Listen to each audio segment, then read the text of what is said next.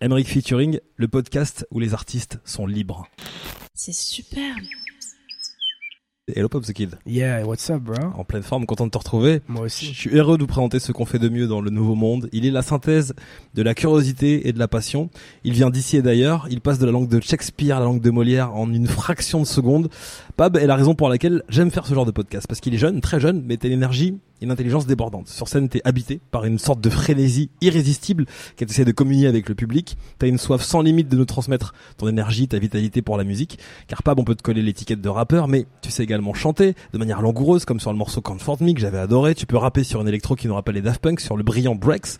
Nous émouvoir, comme provoquer des pogos, comme j'ai pu le voir lors de tes concerts. T'es un enfant du monde car t'es français. À ce qui paraît, t'es même un ch'ti. t'as grandi en Chine, en Inde, en Allemagne, à Madrid. T'as passé du temps à Berlin. T'as le flow des rappeurs américains. Qu'est-ce qui anime Pab the Kid? Qu'est-ce qui fait tourner son monde? Comment trouve-t-il sa place dans cette époque où tout va si vite? Pab the Kid, bienvenue dans Emeric Featuring. Merci pour cette euh, introduction euh, incroyable. Ça, c'est une sacrée intro. Ah ouais, j'adore. L'album s'appelle Party Never Ends. Est-ce que cet album te représente? Parce que c'est vrai qu'il y a plein de sonorités différentes, plein de styles, plein de thèmes différents qui sont abordés. Est-ce que c'est un peu ta carte de visite? Et je sais que t'es frustré parce que tu voulais le sortir pendant le confinement et ça a mis du temps. Ouais, exactement. Ouais, en fait, je considère ça carrément ma carte de visite. Je pense que ce projet, c'est, c'était le projet parfait pour un peu euh, trouver ma direction artistique, tester euh, des styles différents pour voir un peu euh, ce que les gens kiffent et ce que moi je kiffe après deux ans d'écoute sur cet album. Et euh, je crois un truc euh, qui est super de, de cet album, c'est que j'ai pu vraiment euh, me trouver artistiquement, même dans les paroles surtout aussi, Ouais. qui maintenant, enfin je parle que de l'amour, donc pour moi avoir un premier projet comme ça, c'est logique. Ouais. Alors, t'as- grandi avec quels artistes dans les oreilles? C'est qui les artistes qui t'ont bercé? Parce que j'entends plein d'influences, mais j'ai besoin d'avoir la confirmation. Les artistes qui, qui t'ont donné le biberon musicalement. Alors, les artistes qui m'ont donné le biberon, je pense que c'est des artistes qui que aujourd'hui j'écoute presque plus. Ouais. Euh, je dirais la plupart des artistes, enfin le premier artiste rap que j'ai dû entendre c'était euh, Dr Dre et Snoop Dogg sur euh, sur l'album 2001 euh, avec le, le, le gros son avec le piano là. Ouais. Bien sûr. Et, et mes parents ils m'ont aussi montré du coup des classiques aussi comme les Beatles et tout ça, des chansons françaises que je m'en souviens pas des noms des artistes, mais tu me joues un son classique français, je m'en souviens des des comment dire des, des routes en voiture avec Ouais. mes parents l'été Ouais. et, euh, et je pense qu'aujourd'hui je suis inspiré euh, surtout par des artistes euh, qui sont pas du tout mainstream Mm. alors qu'avant j'écoutais beaucoup plus de Travis Scott Drake Normal. nanana Ouais. alors que maintenant, je me penche plus sur un truc beaucoup plus hip-hop, euh, underground, grâce à mon pote James qui m'a qui m'a fait découvrir plein de mecs de Chicago, de Brooklyn et tout ça. Alors que du coup maintenant, je suis beaucoup plus inspiré musicalement par ça. Mm. Alors que je fais de la musique qui est pas du tout, fin, qui est qui a rien à voir avec ça. Ouais. Du coup, c'est ça qui est drôle. Donc, je mélange un peu les inspirations et je trouve que c'est très intéressant d'écouter de la musique euh, que tu fais pas toi-même. Bien sûr. Parce que C'est tu peux t'inspirer d'une Ouais. dif- façon différente ou une autre dans l'écriture, dans les flows, dans la mélodie de la chanson. Donc, euh, Et on parlera de James the Prophet évidemment dans un instant. On va, on va lui À consacrer un petit chapitre. C'est important, c'est important parce que quand on pense à toi, il est forcément à côté. Vous êtes un duo euh, maintenant aujourd'hui et c'est, c'est, c'est symbolique de votre amitié, de votre force musicale à deux. Quand, on, quand j'évoque un petit peu ton parcours et toutes les villes que tu as pu faire, c'est hallucinant parce que tu as juste 20 ans et tu as fait déjà euh, tout ça. Ça t'enrichit d'avoir vécu dans ces endroits différents? Ouais, je pense à, bah, ça m'a ouvert euh, la tête au monde un peu. Bah ouais. J'ai découvert plein de différentes cultures. J'ai commencé à Shanghai, ensuite je suis allé à Bangalore, Ouais. Tokyo, donc que des cultures clash. Donc euh, c'était très intéressant et je crois que ça m'a formé en tant que personne, en tant qu'humain, euh, vraiment de d'avoir appris, d'avoir vu et vécu plein de choses différentes. En tant que Français, tu reviens en France, euh, tu vois tes, enfin tu vois des potes et tout ça. Après, eux ils comprennent pas euh, les choses que tu vois parce que Ouais. quand t'es à Tokyo euh, et t'as 8 ans, j'allais à l'école tout seul euh, en métro. Enfin c'est, ça Alors- te ça te change carrément, je trouve. C'est quoi ton rapport avec la France? Parce que je sais que ceux qui voyagent beaucoup, qui, qui regardent un petit peu ce qui se passe dans les quatre coins du monde, n'ont pas le même rapport que les Français eux-mêmes Ouais. avec la France en y restant beaucoup. Bah, je pense, que si je devais me comparer à un, un Français français, je crois que j'ai, je dirais pas que j'ai moins de fierté pour la France, mais je comprends moins la France. Hmm. Du coup, j'ai, quand même cette, je suis curieux d'apprendre beaucoup plus de choses sur mon pays, comme l'histoire, euh, la politique, enfin tout ce qui se passe autour de, de ce spectre. Ouais. Mais, euh, mais je pense que un truc différent que j'ai des autres Français, c'est que hum, je suis moins. euh, moi, beaucoup de potes français, ils aiment pas partir de la France. Ils aiment bien rester à Paris l'année, aller dans le sud l'été ou en- pas plus loin que la Corse, tu vois. Ouais. Alors que moi, j'ai cette curiosité, j'ai envie de voyager partout. J'en ai, marre, par exemple, là, ça fait. euh, ça fait peut-être euh, un mois que je suis pas parti de France, j'ai déjà envie de partir. Ouais, t'as la bougeotte, toi, tu Ouais, es tout le temps bougé. Ouais. Mais parce que ce que j'adore de Paris, c'est avoir cette, ce manque. Mm. Du coup, quand j'habitais à Madrid l'année dernière, je partais pendant 2-3 mois et je disais, ah, ça me manque Paris. Mm. Et après, je revenais, mais deux- si tu passes trop de temps à Paris, à un moment, t'as juste envie de partir. Et euh, je crois que c'est ça qui me différencie un peu. Et des- toi qui as envie de bouger tout le temps, qui a un album qui s'appelle Party Never Ends. Comment t'as vécu le confinement? T'avais 18 ans quand, le confinement Ouais. a commencé. C'est, on dit que c'est le, le- la plus pire âge pour avoir, euh, pour, avoir, C'était pour vivre le confinement. Ouais, ouais, en plus, surtout, c'était ma, ma première année de fac. Ouais. Du coup, je venais, j'avais un énorme groupe de potes. Je commençais à faire des concerts, nanana. On-. Mm. Était programmé pour Wheel of Green, nanana. Donc tout commençait à, à, à build up, build up. Et ça nous a un peu, euh, bah, ça nous a un peu mis dans la merde, hein, je Mm. dirais, surtout pour l'album et tout ça. Mais le seul point positif du coup de ça, c'est que comme on n'avait pas le choix, on était mobilisé pendant un mois et demi au moins. Bah, ça nous a forcé de faire du réseau social et c'est comme ça que je me, je me suis fait un peu connaître, euh, euh, je dirais, sur les réseaux. C'est c'est un peu grâce à, à ce confinement.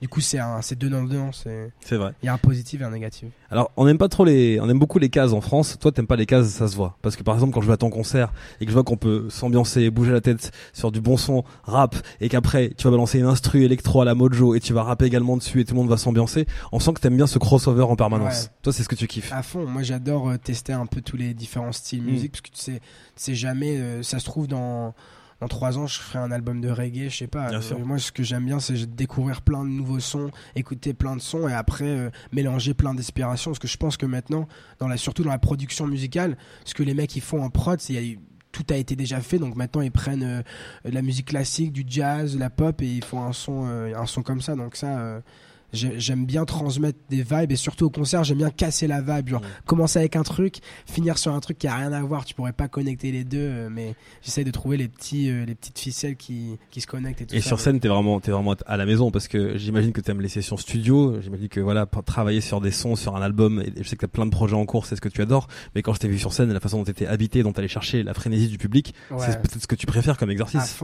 Surtout que c'était ma première date à mon nom. Euh, c'était vraiment Pape de Kid. euh, Mm. C'était moi qui décidais la tracklist euh, et tout ça. Donc euh, c'est, enfin c'est, c'est un moment super. Après, euh, je suis quand même, je suis quand même très stressé avant. Euh, même après, tu vois, j'ai, je me sens, j'ai du mal au cœur et tout ça. C'est quoi C'est la, euh, c'est la pression, c'est la peur du public, c'est la peur de l'accueil. C'est qu'est-ce qui te, qu'est-ce qui te stresse avant de monter sur Je scène pense que le truc qui me stresse le plus, c'est que j'ai envie de faire un putain de show. J'ai envie de faire un show genre mémorable. Et en fait, moi, ce qui me stresse, c'est, euh, c'est juste après quand je regarde des vidéos, si, et si je trouve qu'il y a eu. Tu des vois les défauts, tu dis voilà ça, ça retombe un peu. Là, ouais, c'est- là, ok. là, j'étais trop, mon micro était Mm. trop loin, là était trop près, là on entend trop ma voix, la prod pas assez, nanana. Donc je pense tout le temps à ça. Mm. Et surtout que nos shows, euh, nos shows depuis le début, ils sont un peu en freestyle. On a- Mm. c'est pas un truc écrit, euh, c'est littéralement j'arrive à l'endroit. Je vous, là, euh, j'ai, j'ai rajouté Genesis et, et un autre son house, genre euh, 30 minutes avant d'aller sur scène, tu vois. Donc Ouais. euh, c'est vraiment freestyle. Du coup, j'ai hâte de vraiment bosser mon live. Surtout avec James pour euh, pouvoir avoir un truc millimétré, euh, un vrai show euh, comme ça, j'aurais moins de stress avant, je pense. Parce que Alors, là, euh, Parlons de James, James the. Prophet également. Et vous êtes, vous êtes les cool kids qu'il faut côtoyer actuellement à Paris. Et vous êtes des ovnis parce que on parle beaucoup de rap, que le rap est devenu la musique principale la plus écoutée par les Français. On parle beaucoup de rap français. Vous êtes des rappeurs français, mais c'est vrai que vous rappez en anglais. ouais. Pourquoi ce choix Pourquoi ce choix qui est à l'opposé de tout le marché et qui vous distingue mine de rien et qui et en plus avec vos approches également différentes parce que vous n'avez pas c'est un message. Ça va maman, bisous maman. vous n'avez pas la même voix ni le même style, mais pourtant ça s'accorde très très bien par votre amitié, par votre par votre singularité à vous sur scène. Ouais, du coup, euh, pour James, en fait, James est américain anglais. Ça, sa mère vient de Londres, son père de Brooklyn, mais il a vécu toute sa vie en France. Du coup, euh, euh, pour lui, je pense que c'est c'est c'est plus moins un évident. choix. Ouais. C'est plus évident, ouais, Ouais. parce qu'il a ses racines américaines. euh, Il a un anglais parfait. Enfin, voilà. Moi, comme j'ai fait toute ma scolarité euh, à l'étranger, j'ai fait des, ma scolarité en anglais, euh, c'était plus un choix. Donc euh, j'ai vraiment dû assumer au début de me dire là, je vais faire la musique en anglais. Ouais. Alors que même mes premiers textes, même si mon niveau d'anglais était élevé, ça sentait toujours un peu français et tout ça. Donc Ouais. j'ai dû vraiment bien bosser le truc, pour, surtout pour les mots qui ont un peu un slang. ça dépend un peu où aux US et tout ça, mais c'est vraiment de rentrer dans un truc euh, fluide Ouais. parce que je voulais vraiment pas qu'on me dise ouais euh, t'as un accent français parce que moi à la base euh, quand un, un français chante en anglais et je, et je sens un tout petit accent ça, je l'entends et Ça me gêne Ouais. ça me rend fou mais maintenant beaucoup moins parce qu'en fait il y en a tellement Ouais. et on est tous dans ce marché là que je suis, je suis obligé d'apprécier ça parce que c'est mes frères. Enfin, je dois, on doit être. euh, Il y a plein d'artistes comme euh, Kids Return, euh, euh, plein de mecs qui font de la, de la pop euh, un peu française mais en anglais. Et, et en- maintenant, ça me dérange plus. hein, je kiffe. Ouais. Je donne la force. Ouais. Et mais c'est vrai que c'est vrai que ça ça ça match super bien entre vous. Comment vous vous êtes rencontrés avec James? Alors avec James, on s'est rencontrés au lycée. Ouais. Il est arrivé euh, à mon lycée du cours international à Paris. Et, euh, et au début, on, on se calculait pas trop, mais moi, je, moi, je savais que c'était un rappeur. Il avait sorti quelques sons sur SoundCloud et j'avais écouté. Et un jour, euh, je vais chez lui, euh, on devient pote. Il a, quand t'as un pote qui a un micro, tu veux essayer. J'étais curieux. du coup, j'ai fait ça et, et petit à petit, tous les mois passés, j'ai acheté un micro. Il a fait des concerts, il m'a invité. Son manager euh, m'a repéré, son label, son tourneur et ça allait plutôt vite. Et après, ils ont vu que, comme on était meilleurs potes, ils aimaient bien l'énergie qu'on avait ensemble, le truc yin-yang. Du coup, on fait le, le chef de mon ancien label, il a eu une vision de, de nous mettre euh, ensemble et, Trop cool. et, et que ça soit un package deal un peu, tu vois. Et là, vous avez vous préparez également un projet ensemble. Je sais que sur scène, vous avez fait des sons ensemble que je connaissais même pas Ouais. et qui sont hyper prometteurs. Ça prépare Ouais, quoi Qu'est-ce que tu peux nous dire sur sur vos sur Bah vos là, collaborations à venir Je peux dire que là, euh, ce vendredi, du coup le vendredi 17, Mm. euh, on sort notre deuxième single Ok. Euh, qui est très euh, pop, K-pop, euh, worldwide, euh, Waouh. banger. tu Tous les vois. mots clés. Exactement, à fond. Du coup, on sort ça, là, c'est vraiment le premier test sur un vrai son euh, up-tempo commercial. Donc, c'est être un. Même si moi, en ce moment, je suis en train de faire beaucoup de trucs comme ça, c'est quelque chose que nos, nos fanbases sont pas encore entendus. Ouais. Et ça va être super intéressant parce que James, il vient d'un truc euh, hip-hop, euh, Mhm. ces deux albums très rap. Ouais. Là, c'est la première fois qu'on l'entend chanter euh, avec de l'autotune et tout ça, donc ça va être super cool. Très curieux d'écouter ça. Ouais. Du coup, euh, là, c'est ça le truc. Et en fait, euh, là, on va sortir un single tous les mois. Et vers octobre-novembre, on n'a pas encore choisi quand, mais euh, on va sortir euh, le projet, c'est sûr, avant la fin de l'année. Un, un petit EP avec, euh, avec sept titres et, des collaborations French Touch à fond, tu vois. J'ai l'impression que vous vous challengez quand vous êtes ensemble dans le studio ou sur scène et, et voilà, vous vous donnez de la force mutuelle et ça vous fait du bien tous les Bah, deux. Ouais. En fait, James, il a des facilités, par exemple, dans l'écriture, Ouais. dans, les, dans, dans la rapidité de texte, dans, dans le rap euh, en général. Ouais. Moi, c'est plus dans le chant, euh, Mm. les mélodies, les top lines et tout ça. Donc, c'est vrai qu'on s'aide. Moi, je l'aide aussi avec des trucs sur la scène parce qu'il a, un peu, il a plus, un peu plus de mal que moi. Mm. Alors que lui, euh, par exemple, dans le projet, il m'a aidé à écrire des lignes où, quand j'étais bloqué sur mon texte, j'arrivais pas à écrire, il m'aidait et tout ça. Donc, Mm. on s'auto-aide et c'est comme ça. Pour moi, quand t'as un duo ou t'as un groupe, c'est comme ça que tu avances vite. Tu vas faire les 10 questions de la vie, mon cher Pab. Let's go. C'est parti, 10 questions et tu, tu, tu réponds au tac au tac. C'est quoi le titre euh, dont tu es le plus fier dans ta jeune carrière jusqu'à présent? Le titre où tu le réécoutes et tu fais Ah, celui-là vraiment, j'en suis particulièrement fier, il est parfait. Breaks. Breaks, Ouais, à fond. j'adore ce morceau aussi. C'est super. Collaboration de rêve un jour, ça serait qui? Clara Luciani. C'est vrai. Ouais, à fond. D'où elle vient cette passion pour Clara Luciani que j'embrasse aussi, que j'aime beaucoup?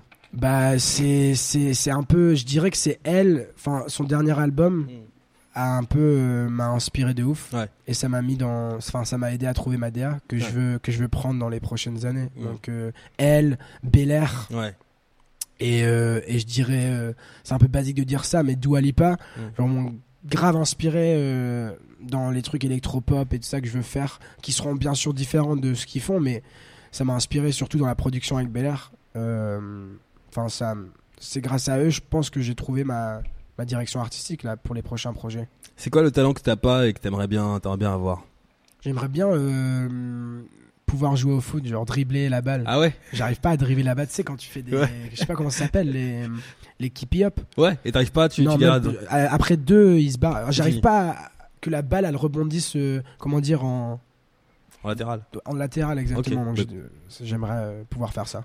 A un coach sportif qui nous écoute. À fond. ouais. Aidez-moi. Est-ce que tu crois au destin ou tu crois au hasard?